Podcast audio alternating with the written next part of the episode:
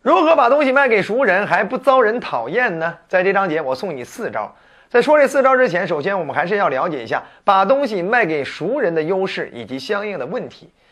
为什么要把东西卖给熟人？从优势的角度来说，一，因为你跟他之间本身有信任感，更容易推荐成功；二，因为你对他更了解，所以你更容易挖掘他的需求，提高你的成交效率。但会出现什么样的问题呢？有些熟人啊，他总是会猜忌啊，会觉得你赚他钱了，即使你都已经给他优惠到最低的友情价了，他还是不领情。依我看呀，这都是你没把话说透而导致的。那我们怎么把话说透，才能够让他领情，让他感激我们呢？以下四招：一，那就是我们要说透价格。我们给对方可以优惠，但是必须要让对方知道我们给对方优惠了啊。比如这个东西呢，市场价都是怎么样的？你可以给对方看市场的链接，比如说某官方链接，同样的产品是多少钱啊？包含你们官网上是多少钱，对不对？你们的微信收款上是收多少钱？但是今天你给他走一个什么人情价、优惠价，对不对？有些时候呢，你是收别人钱都记到本子上，你可以给对方看这本子上过去都是收多少钱，对吗？你这儿我给你优惠多少，必须得让对方知道。哎，你让对方知道了，对方才会感激你，没错吧？啊，你甚至你都可以告告诉他，这个呢，就是我给你优惠完了之后，我也照顾了自己的成本啊。我说实话，我在里边我还有一点利润，你甚至都可以告诉对方，你赚了对方多少钱，对方也会很乐意的。为什么？因为你让对方得到了优惠，他必然要花这份钱从你这儿花的更少了，你帮对方省钱了，没错吧？好了，这是说透价格，一定要让对方认识到你给对方减免了，实惠了。那么第二点呢，就是为了减少和熟人之间后期的麻烦，我们要侧重于说明缺点，而不是说明优点。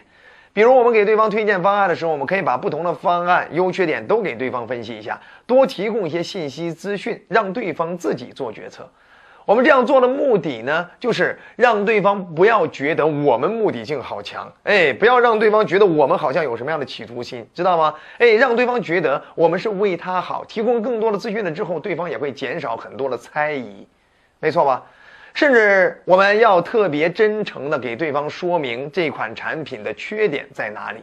哎，你可以告诉对方，呃，平常我在市面上是不可能讲的那么透的，但是这个东西呢，咱都自家，然后呢都是自己兄弟，然后呢我就直接跟你直接跟你说，它到底有什么样的缺点？哎，你越这样说，越会让对方觉得你这人靠谱，同时也可以防止后期出了问题之后他情绪大过来找你麻烦，没错吗？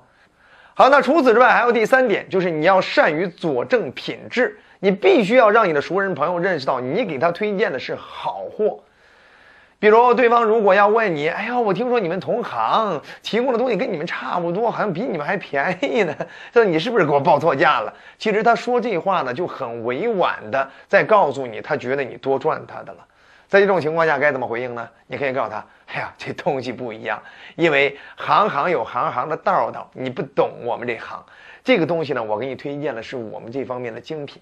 啊，就是咱们是亲戚，咱们是朋友，我们不可能在这这个点上去赚你钱，去蒙骗你，因为咱以后处的时间还长着呢。啊，因为我们这个采用了什么样的做工啊，什么样的材料，它不一样，未来使用寿命和品质更好。啊，好了，你这样跟对方说完了之后，你还要拿出来一些例子呀。不管是拿对方熟知的其他朋友的例子，比如说，哎，你熟悉咱另外一个朋友吧？他当时就用我这个，包含咱们还有一个老同学，当时是用同行那个，后来他们发现这两个东西完全不一样，哎，使用寿命、品质完全不一样，哎，你也可以举自己的例子，那这东西如果要不好的话，我不可能自用，你看我家里我自己都在用，并且我用上它之后已经发生了什么样的改变，对吗？好了，这就叫佐证品质的思路。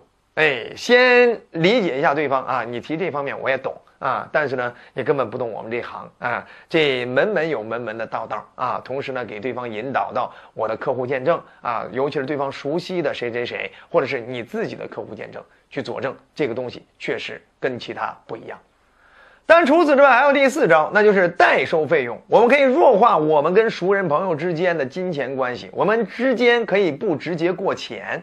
哎，过钱的事儿我们可以交由第三方帮我们代收，这样的话既能维持住我们朋友之间的感情关系，同时呢也能实现我们最后的交易目的。尤其是有些人做生意特别担心，因为跟朋友之间直接过过钱，哎，直接做了这方面的生意，最后影响朋友对自己的看法，挺不值当的。那最折中的方案，你就是想办法找到你们共同的朋友替你代收，或者是找到你的同事，或者找到你的小弟，哎，你们公司的某某负责人，这都是可以的。哪怕是你给对方发一个你们公司的网店的链接，这都是一个曲线救国的方式，啊。你比如说，你可以跟他推荐，哎，这是我们公司的这负责人小刘啊，小刘在这方面挺专业的，他可以给你定制化你最需要的方案啊。然后呢，我已经给小刘打过招呼了啊，就按我们公司的出厂价啊，或者就按我们公司的 VIP 折扣价，放心吧，对不对？一定是最低的。好了，你给对方这样一种感觉，其实对方也特别感激你，并且呢，你们的感情关系还可以继续延续。好了，这是解决不好意思收钱，或者是怕伤到感情这方面的一种代为收取的一种方式。不管以上四种方式哪种，我们做熟人的生意一定不要杀熟，我们一定要做到什么？折扣是必须要有的，必须要给对方有优惠。另外，第二点呢，就是必须是对方有需要啊，我们不推荐对方不需要的东西。那第三点呢，就是我们的产品要很实用。换句话说，就是结合对方的需求，能针对性解决对方的问题，带来效果。那这样的话，对方从你这儿又拿到了价格上的实惠，又得到了结果上的好处，他一定会帮你口碑传播的。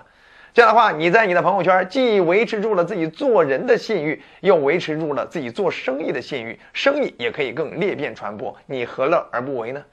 这就是面对熟人的生意之道，你学会了吗？你觉得好就点赞、转发、好评、收藏，还想掌握更多销售能力，订阅专栏，我们后期再见。